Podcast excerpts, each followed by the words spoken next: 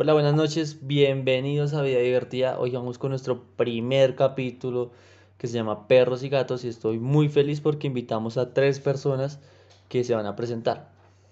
Yo soy María Fernanda Rojas. Yo soy María Alma Ruiz. Y yo soy Janel Torres. Ok, genial. Muchísimas gracias por estar hoy en, este primer capítulo de, este, de esta temporada Vida Divertida. Y vamos a empezar con nuestra primera pregunta que es, ¿tienen animales en sus casas o ya no tienen? Eh, yo tuve uno, un Golden Retriever y su nombre era Odin. Yo tengo una criollita que se llama Sacha y ahorita estoy conviviendo también con una pomerania que se llama Diva. Y yo tengo una gatica criolla que se llama Luna. Qué, qué genial, de verdad. He escuchado entre María y Janel que son criollos. Eh, ¿Cómo es ese sistema de, adopción? ¿O lo recogieron de la calle? ¿Cómo, les fue con sus animales? Eh, yo llegué a vivir acá a Madrid hace cinco años, entonces pues la perrita vivía acá como, como, en la cuadra, entonces, entonces pues nosotros la vimos y, y ya, y quisimos adoptarla y ahora está con nosotros. Ok, qué cool. Janel, cuéntame tú. que mi historia es muy chistosa porque una gata embarazada se le metió eh, a la casa de una vecina mía. Entonces ella la crió, todo eso, y cuando tuvo sus crías, pues ella llamó a un grupo de, niños y entre ese grupo de niños estaba yo. Y ahí fue cuando vi a Luna y la recogí y la adopté. ¿Cuánto, cuánto llevas con tu gata, Janel? Eh, ahora mismo estamos a punto de cumplir casi seis años juntos. ¿Y, y Mari, cuánto llevas con tu, con tu perrita? Cinco años. Ok. Vamos a la historia de Mafi. ¿Qué, qué se siente perder ese, ese cariño de, esa mascota? Que, o bueno, no sé, ¿cuánto tiempo estuviste con tu, con tu Golden? Eh, bueno, eh, primero que todo, el Golden lo compraron o fue eh, compraron esa mascota fue para mí porque yo antes le tenía miedo a los perros y una vez casi me tiró de una terraza por salir corriendo un perro. Eh, y ya llevamos, lleva, sí, llevamos, alcanzamos a cumplir 10 años juntos, pero ya pues por condiciones apartes, que el perrito sufría de lupus, pues lastimosamente se murió. Y pues es muy duro porque es como perder a alguien más de la familia, esa persona con la que siempre has estado y con la que así estuvieras sola eh, te podías sentir cómoda y feliz y divirtiéndote con ellos todo el tiempo. ya, ya, que llegamos a ese punto, iba a la siguiente pregunta, que era preguntarles a cada uno, ¿qué era de su vida antes de tener esa mascota? O sea, ¿cómo se sentían al respecto? ¿Cómo era su diario vivir? cuando tenían ese, ese acompañante al lado?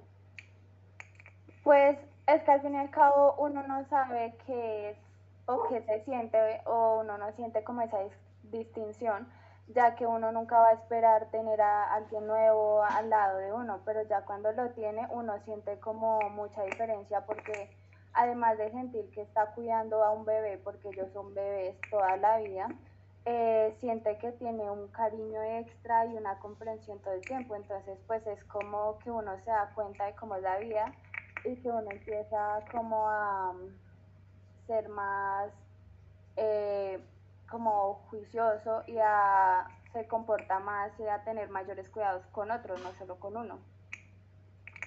Bueno, eh, yo, yo tuve una perrita cuando viví en Mosquera y a esa la envenenaron, entonces pues yo como que había convivido con animales antes, entonces, pero después se murió.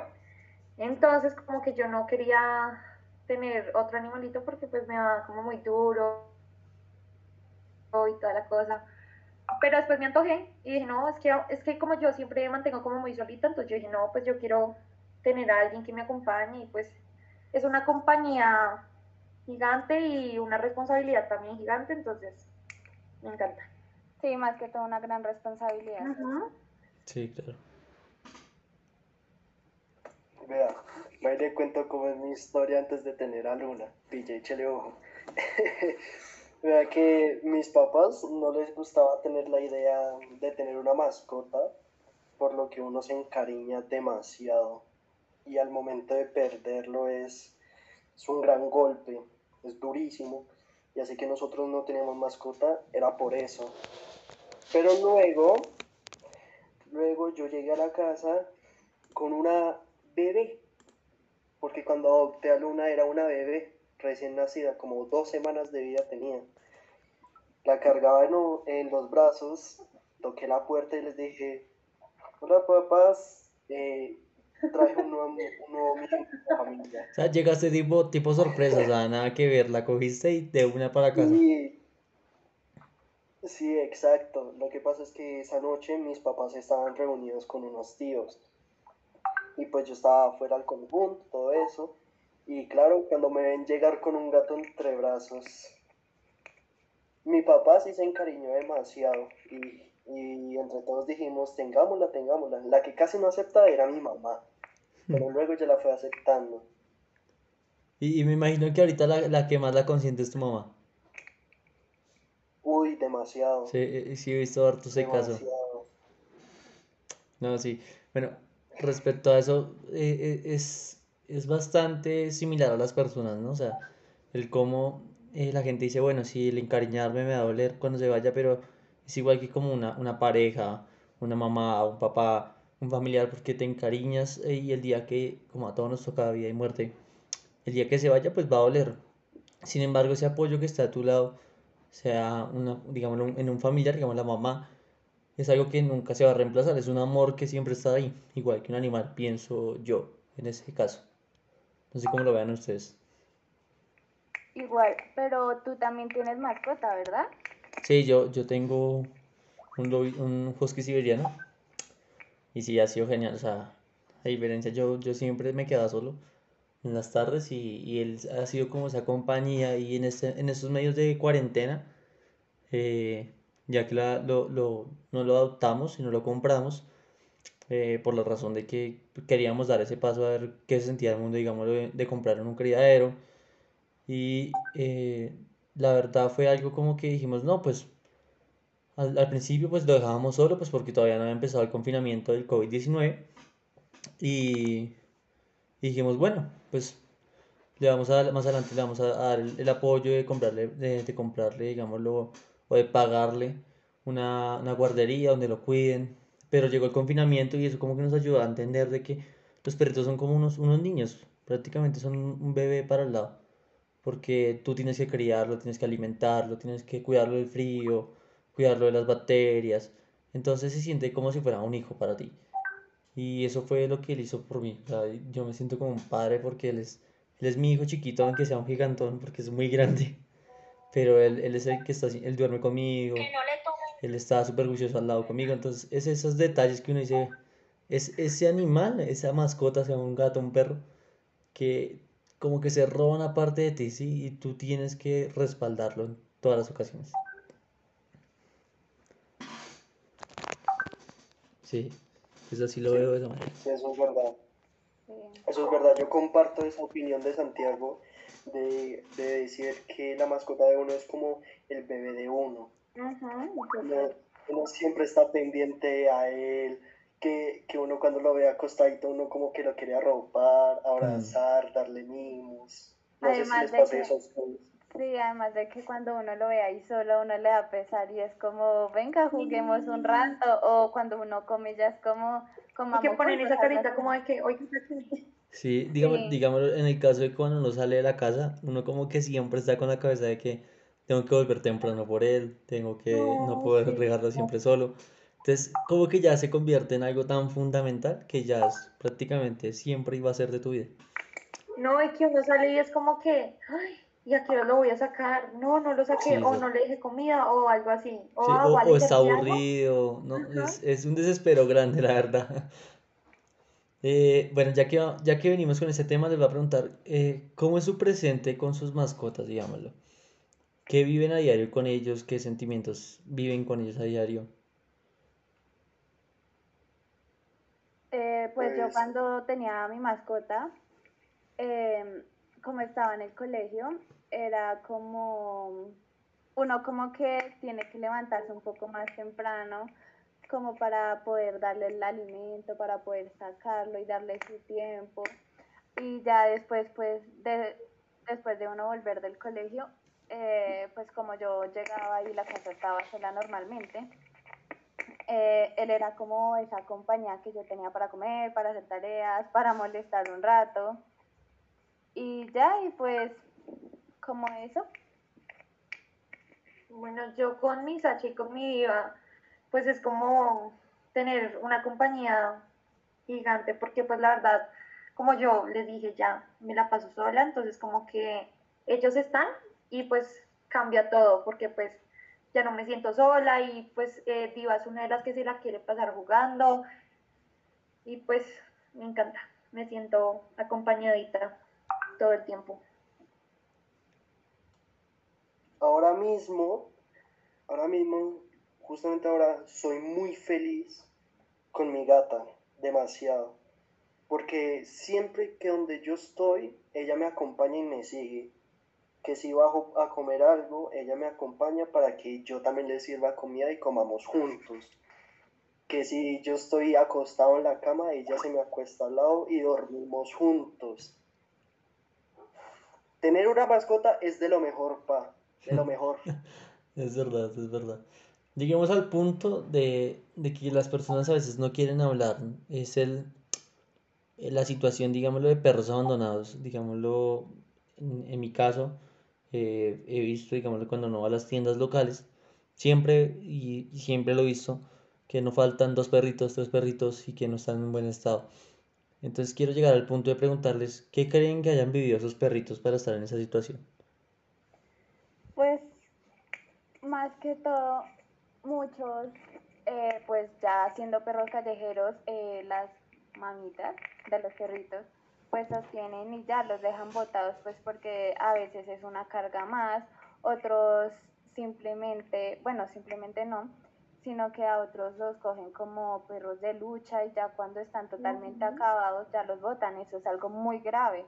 Y pues muchos de esos perros eh, los ayudan a mantener, ya los vecinos son como el perro del barrio al que se le da comida, al que se le tiene cuidado, con el que siempre uno cuenta cuando va a comprar algo, ¿no? Mm. Yo opino lo mismo que Mafe. La verdad no tengo nada que decir en, este, en esta pregunta. Mafe me quitó lo que tenía que decir.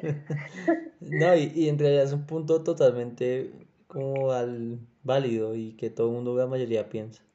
Sí, no, y yo no puedo ver un perro callejero porque me dan ganas de llorar y menos si está lastimado, ¿no? Yo no puedo, yo soy muy sentimental. Janel, ¿tú qué piensas? Siéndole sincero, es, es una pregunta muy difícil porque a mí sí me duele demasiado ver animalitos en la calle y como dice María, verlos lastimados, cosas así. Es duro, es duro, pero acá con los animalitos que hay en el conjunto, que uno ve así en la calle, uno los alimenta. A mí me gustaría tenerlos ahí en mi casita, pero no me dejan tener más mascotas. Imagínese esa vuelta. Así que uno les deja comida ahí en un patico. Sí, creo que es, el, es, el, punto de todos, ¿no? cuando uno ama, uno ama, tanto animales, digamos, los, digamos en mi caso son los perros, el, el, verlos ahí en la calle no es como, no, ojalá verlos llevar, no me importa si tengo 10 perros en la casa, pero el tenerlos a todos felices y comiendo y, con su, que no les reciban el, el sol diario, la lluvia diaria, uno, uno como que también le entra esa nostalgia de no tener esos recursos, porque en realidad son recursos, porque nada sirve traerlos y no, no tener los recursos para darles de comer, darles una camita. Y además dejarlos encerrados. Exacto, entonces esos puntos como que uno también ah, le dan barra al, al decir porque no tengo los recursos económicos y pues también materiales para darles una mejor vida. Sin embargo, pues siento que eso es como la mayor nostalgia que me da en caso de ver los perros en ese, en ese estado. A mí algo que también me duele mucho es que, digamos, acá en mi barrio a veces escucho como las peleas entre los perros o cosas así. Y es como, ay, están torturando al perrito más pequeño o algo así porque los perritos hacen como su manada, ¿no? Sí. Entonces eso es como muy duro escuchar eso. Mm, Sí, es como su, su entorno. Entonces también está como, ah, está como embarrada, pero pues ya su entorno de vida como tal. Mari, ¿tú, tú qué piensas? ¿De qué? Sobre, sobre los cachorros, o sea, sobre los perritos, digamos, lo que harías. Bueno, replanteemos una nueva pregunta. ¿Qué harías tú para mejorar, digamos, el sistema, ese sistema de perros abandonados, gatos abandonados, eh, eh, mascotas an- abandonadas como tal? No, pues yo no sé porque si yo tuviera mucha plata yo me los traería todos para mi casa, pero no, no puedo. Entonces, como que uno desde chiquito está diciendo, ay, cuando yo sea grande y tenga mucha plata, pues voy a hacer una fundación para perros, ¿no? Pero pues con la situación también Sí, complicado. Entonces, no, pues no, no, no sé, por mí me los traería todos a mi casa y ya, y sale, pero no, no puedo. Pero pues hacer, sí, uno puede hacer lo posible, como recolectar botellas y hacerle esas casitas, no sé, pues es algo así. Digamos, uno puede hacer voluntariados en lugares donde eh, recogen o ayudan a los animalitos que están en las calles y con esos voluntariados pues uno los ayuda como a bañar, a cuidar y también en esos mismos lugares es que uno puede ir a adoptar. Puede hacer como unas campañas para promocionar los lugares y para poder ayudar como que se genere mayor adopción. ok. Janel, ¿tú? Sí, sí. Pues yo estoy a favor de lo que dice María Almar y Mafe, que sí, uno, co- uno teniendo la plata del mundo, uno sería feliz metiendo y metiendo mascotas para uno mismo cuidarlo, pero como los recursos son escasos, no es que derrochemos plata por todo lado. Uno hace, sí, hace trabajo social para ayudar a perritos, todo eso, animalitos, gaticos, para luego ponerlos en estas fundaciones, como que, a ver, ¿cómo lo digo? Que son como, por decirlo, una feria donde va la gente y puede adoptar los animalitos que están ya bañados, medio limpios, por decirlo así. E- Es un buen punto el social, porque digamos lo que es, es algo que también se contradice mucho y es digamos lo que sacas a un cachorro y la gente dice, ay, tan lindo, ¿sí? No, que súper bonito, eh, me encanta, pero llega la hora de como de que crecen y hay gente como que también le hace el feo y, si- y siento que eso también afecta al animal porque los animales se sabe que tienen sentimientos y, y también los perciben, perciben eh, pues como uno esté, la energía de uno. Y, y siento que a nivel social también la gente los ha rechazado mucho. Sí hay gente buena, digámoslo como nosotros que estamos hablando, digámoslo de, de, de labores sociales, de cómo ayudarles, ya que no tenemos los recursos económicos para darles la mejor vida, pero, pero esos proyectos sociales son muy buenos, pero digámoslo que la, si podemos decir la mayoría, eh, son muy al, al tipo de que, digámoslo, ven un perro fino y, ay, sí, súper bonito, lo tocan, pero ven un perro callejero con, con lastimado la oreja, sin un ojito, sin una patita, y les, les hacen el feo, sí, como que no, qué asco ese perrito, no, no los mires, no lo toques, no les dé comer, sino va a estar ahí. Entonces siento que ese nivel social ha afectado también mucho el, el, el poder ayudarlos como tal. Sí, ahí entra mucho en controversia eso, además de lo que tú dices de cómo son cada familia y además cómo van criando a cada generación. Y si también se tiene en cuenta lo de la ciencia de que son animales, eh, ellos tienen como que evolucionar y tienen que defenderse por sí mismos. Entonces, pues, eso también depende de cómo se cría a cada persona, ¿no? Mm, Ajá, total. Sí, sí, es, es, es ese punto que también afecta a la sociedad. Eh, bueno, lleguemos a, al- a lo que la, la- la gente le gustaría escuchar y es cada consejo de ustedes de cómo cuidar a su mascota, cómo darle ese- esa energía de buena voluntad, de, de no sea una mascota propia, pero sí, digámoslo, si ves al perrito del vecino al lado mal, ayudarlo, eh, si quieres a la persona, eh, que, que tienes al lado y tiene una mascota, eh, pues ayudarlo también, o el perrito de la calle. Entonces, que cada uno dé su consejo de cómo ayudar o cómo, cómo criar una mascota eh, en su casa y también en, en sus alrededores. Eh, pues primero, más que todo, principal, principal, ver si uno tiene la capacidad, el espacio y los factores necesarios para poder tener una mascota, porque es que eso es muy difícil, uno no simplemente la tiene y ya, tiene muchos gastos, además de que ellos son seres humanos, necesitan cuidados médicos, necesitan, por decirlo así, la diversión y pues los cuidados, estar siempre pendiente del alimento, porque hay veces que, al igual que los humanos, los perros son, bueno, las mascotas son alérgicas a algunas cosas. Eh, también saber bien cómo es que hay que bañarlos, tenerles como ese cuidado eh, propio de cada uno, de que cortarle las uñas, que limpiarle los honguitos de las orejas, que lavarle los dientes educarlos de una buena forma, no todo es a los golpes, eso es muy malo, me parece a mí. Y también pues sabe eh, pasar buen tiempo con ellos, como salir y divertirse y llevarlos a veces a, a lugares diferentes, a los ambientes que a ellos les gusta, la naturaleza, eso es muy importante. Y pues los animales callejeros, pues ahí sí es como intentar ayudarlos quizás dándoles alimentos o eh, no permitiendo que les peguen o les hagan daño, pero es que es muy controversial ya que ya que esos animales empiezan a pegar a uno y pues la vaina es que a uno le da lástima después dejarlos ahí y que lo persigan a uno, ¿no?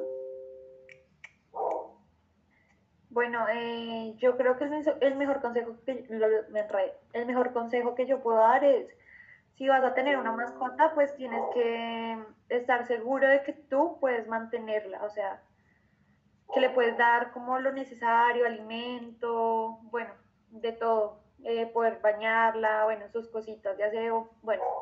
Y si ves que ya no puedes mantener una mascota, pues lo mejor es darla en adopción, o sea, mira a ver quién, a quién le gustaría tener una mascota o algo, porque eso de tirarla a la calle, pues no, nada que ver. E, eso, eso te iba a decir, ese punto que tocas, digamos, de, de, no, de no poderla mantener. Eh, y hay gente que, o sea, simplemente como dice, bueno, pues encontraron un hogar y, y los botan, o sea, sí, total, es, es, algo como que uno dice, no es posible, o sea, digámoslo, uno hace, digámoslo, el esfuerzo de no mantenerlo, bueno, uno lo da a una buena familia, pero hay gente que no, como que no, no asume esa responsabilidad de, de, también de entregar a una familia, sino simplemente que encuentre un hogar, sea donde sea. Sí, total. Bueno, y ya hay otro consejo es que si pues uno sí lo puede tener bien y toda la cosa, pues mucho amor, o sea, darle mucho amor porque el amor también es muy importante. Y ya.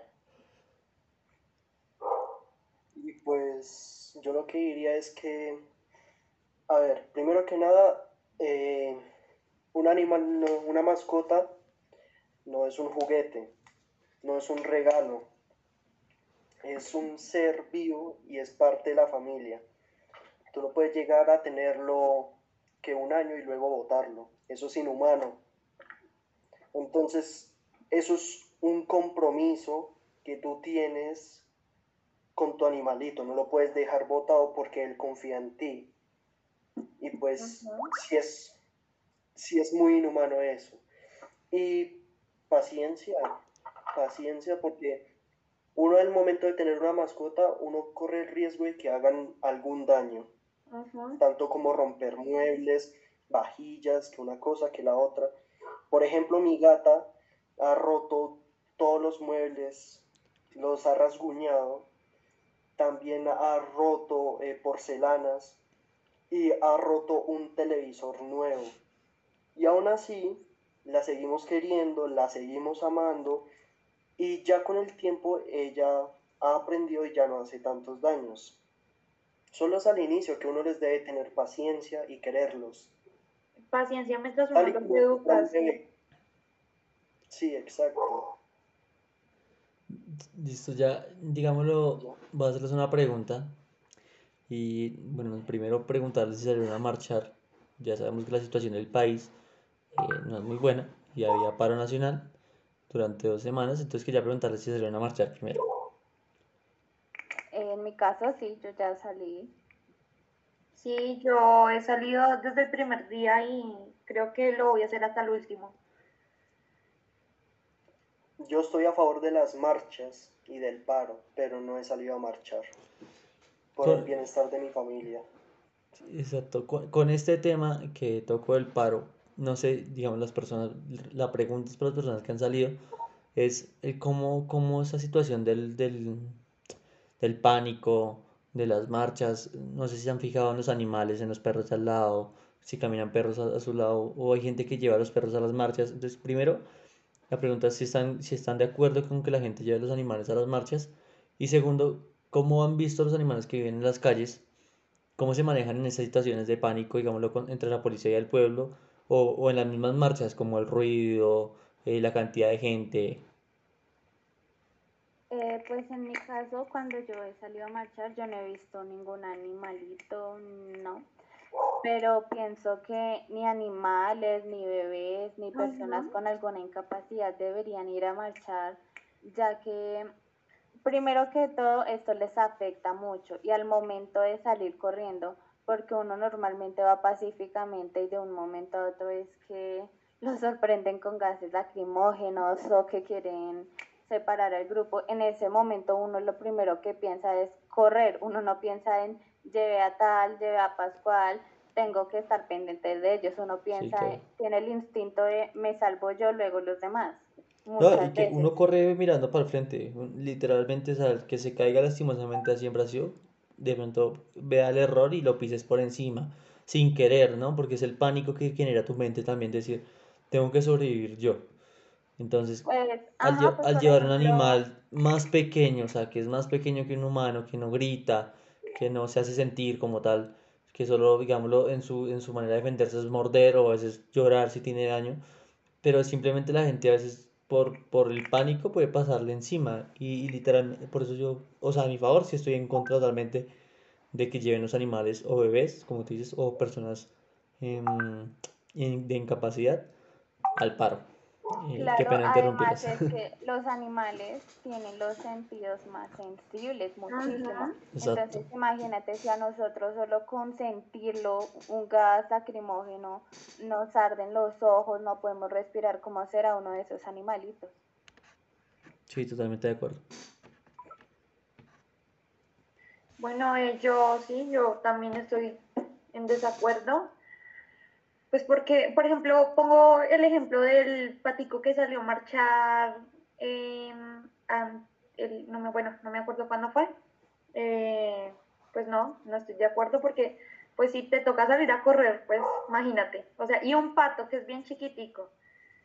Entonces, no, no estoy de acuerdo. Y mm, acá en Madrid sí vi una vez unos perritos que habían, porque pues, marica, o sea, tiran, tiran aturdidoras.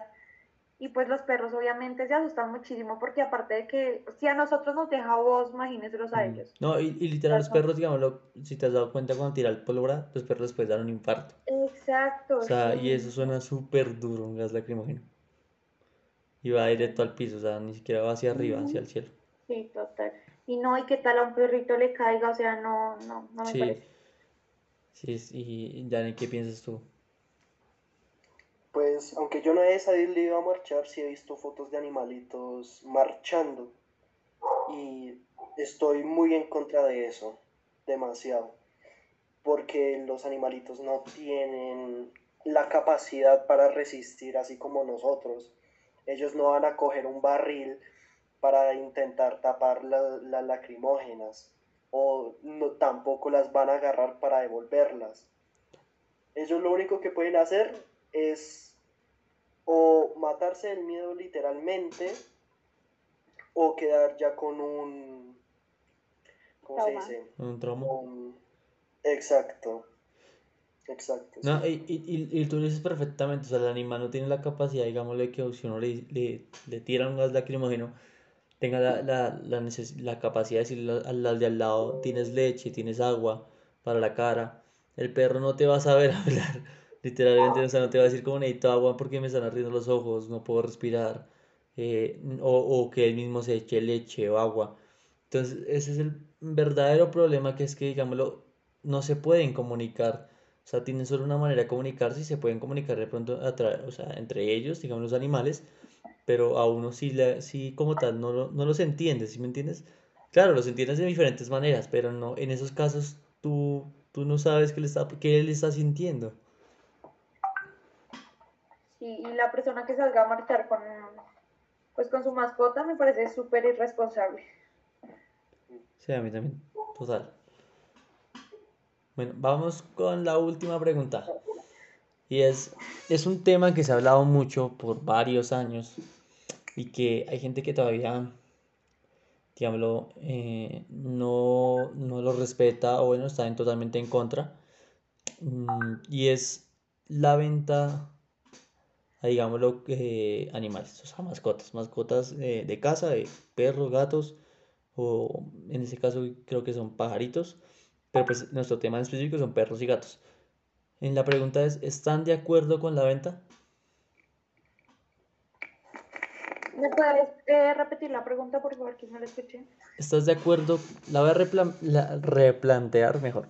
¿Estás de acuerdo con la venta de cachorros, eh, perros o gatos?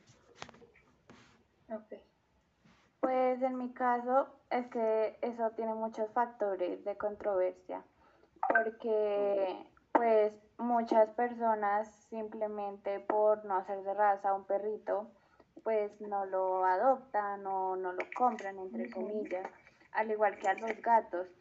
Y es, eso de venta, pues no sé qué tan bueno sea, eso es más como beneficio para el vendedor que para los propios animalitos muchas veces, no estoy diciendo que todo el tiempo.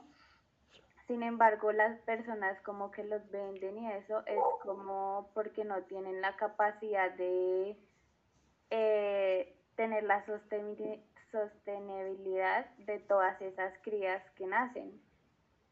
Ok, sí. Bueno, yo por ahí he visto que, que pues no, o sea, no, no sé si estar de acuerdo o no estar de acuerdo porque he visto, pues de pronto hay, hay personas que lo hacen, porque bueno, la perrita sí tuvo, tuvo sus perritos, pero pues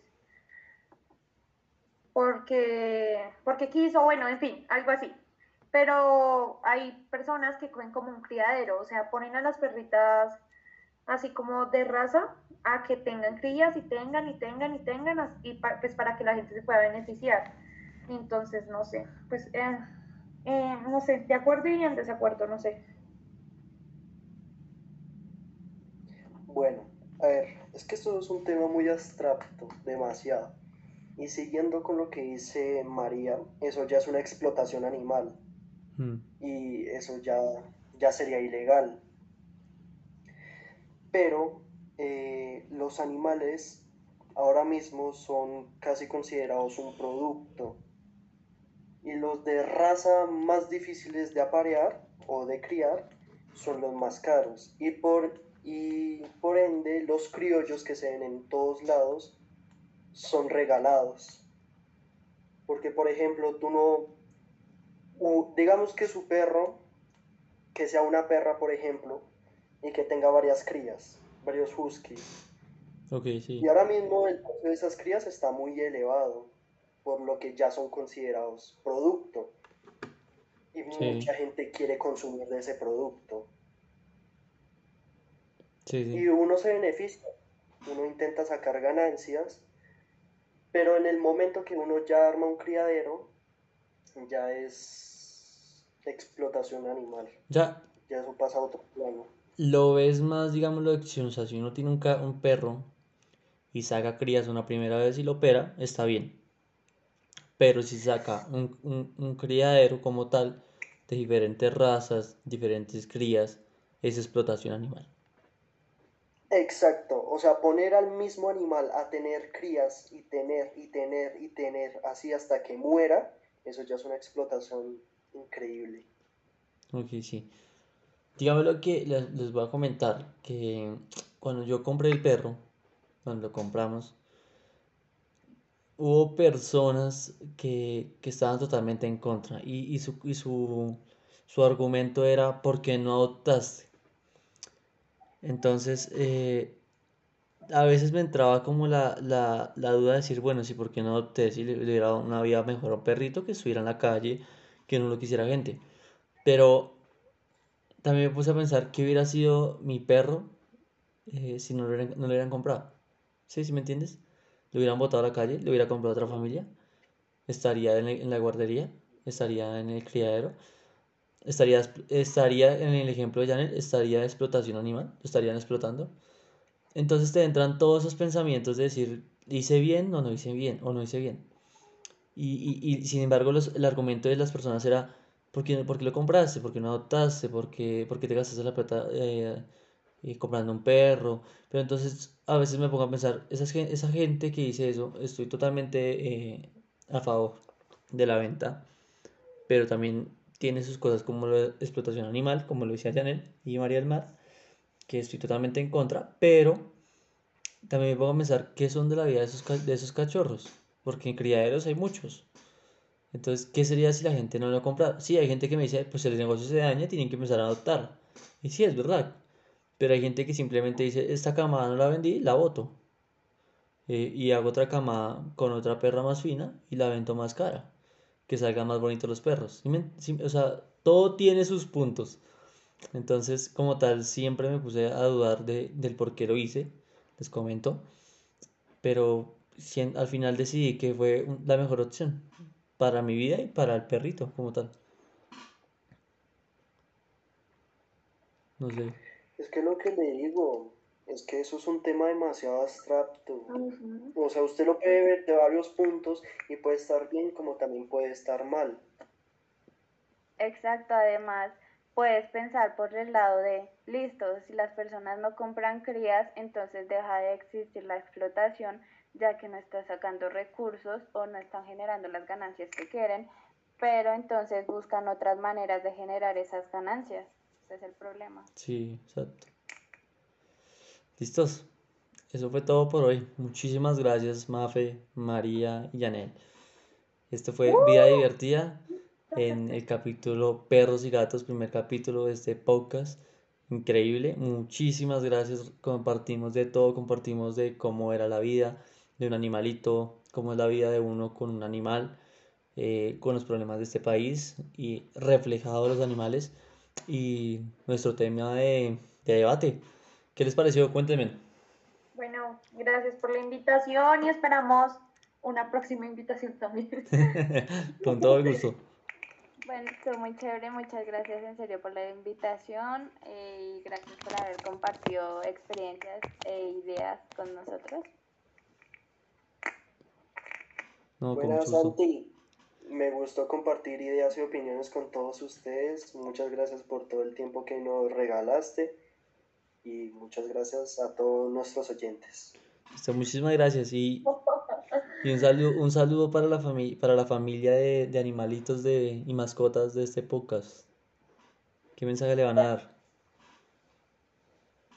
Si van a adoptar un perrito o a comprar, eh, tengan segura la estabilidad y que le den mucho cariño y que no los abandonen por los principales problemas que van a tener al inicio de la crianza. Qué gran Y consejo. mucho amor y mucha paciencia. Que los termina tú. animales no son un juguete, son una familia, disfrútenlos, vivan con ellos. Listo, eso fue todo por hoy. Muchísimas gracias. Griten, griten, dan su buena energía. ¡Vamos! Gracias. Bye familia, vida divertida.